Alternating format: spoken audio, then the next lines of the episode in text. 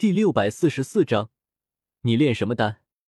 焚岩谷库房内，我面带微笑，随意四处看着，张头张脑，不时询问唐火儿几句。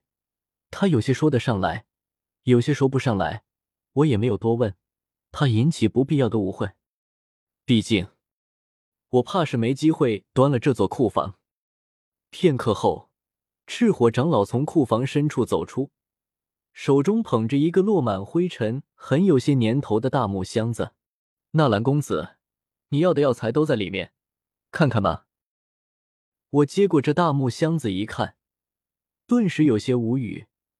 只见看着破烂的木箱子内，却是一只只精美玉盒，上面都设有禁制封印，以防止药性流失。所以都这样了，你就不能拿梅纳戒来装一下？这么多珍贵药材都给了，还差这一枚纳戒。将里面的药材点了点，数目都对的了，一株不多，一株不少，正好是我前后两次报的药材名单总和。哈哈，有劳赤火长老了。如此一来，炼制三枚七品所需的药材已经全部凑齐，而且每种丹药都不止一份药材，万事俱备。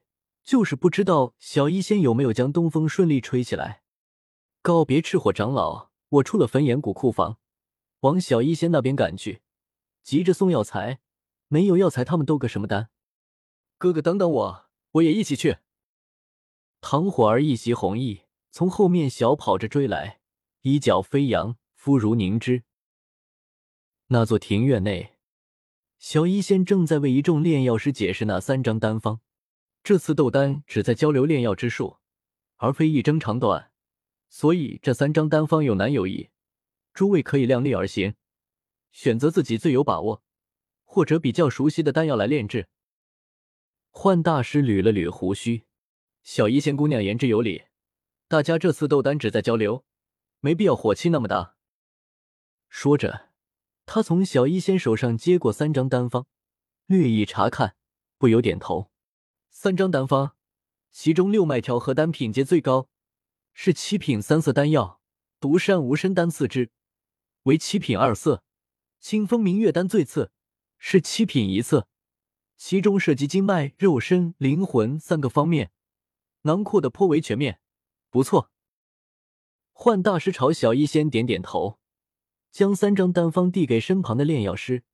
这三张丹方都不是什么独门丹方。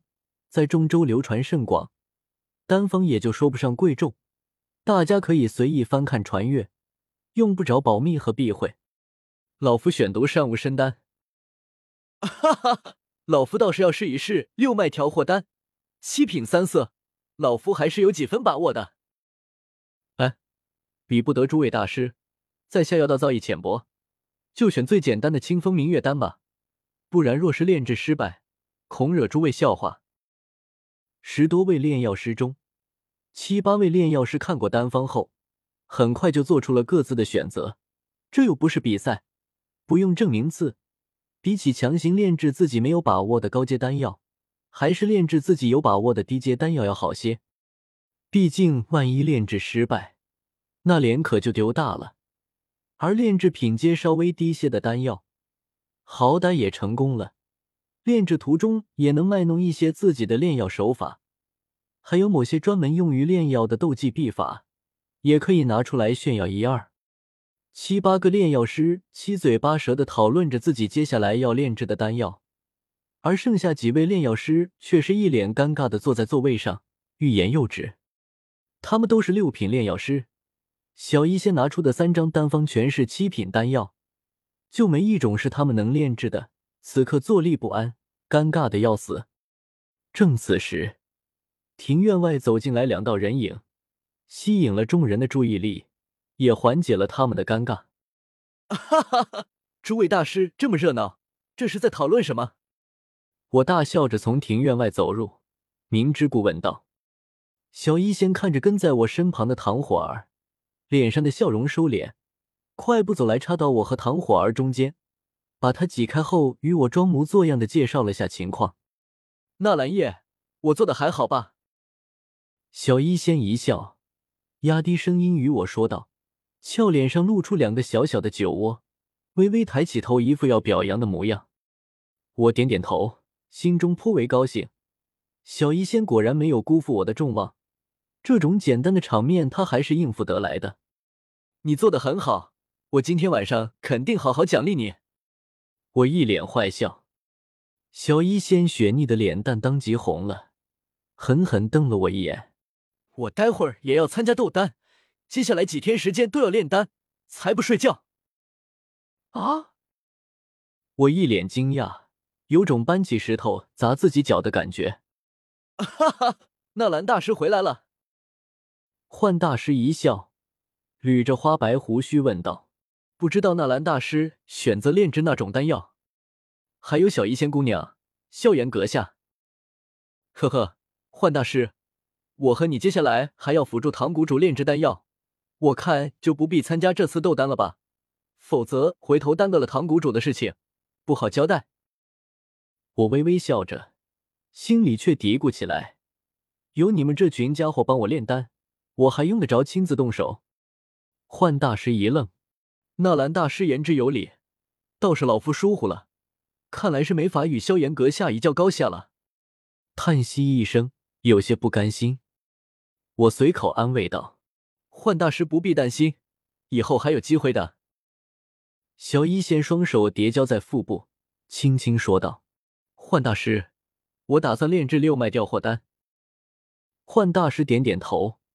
庭院内众人当即看向萧炎，现在就他还没有选择丹药，也不知道结果会如何。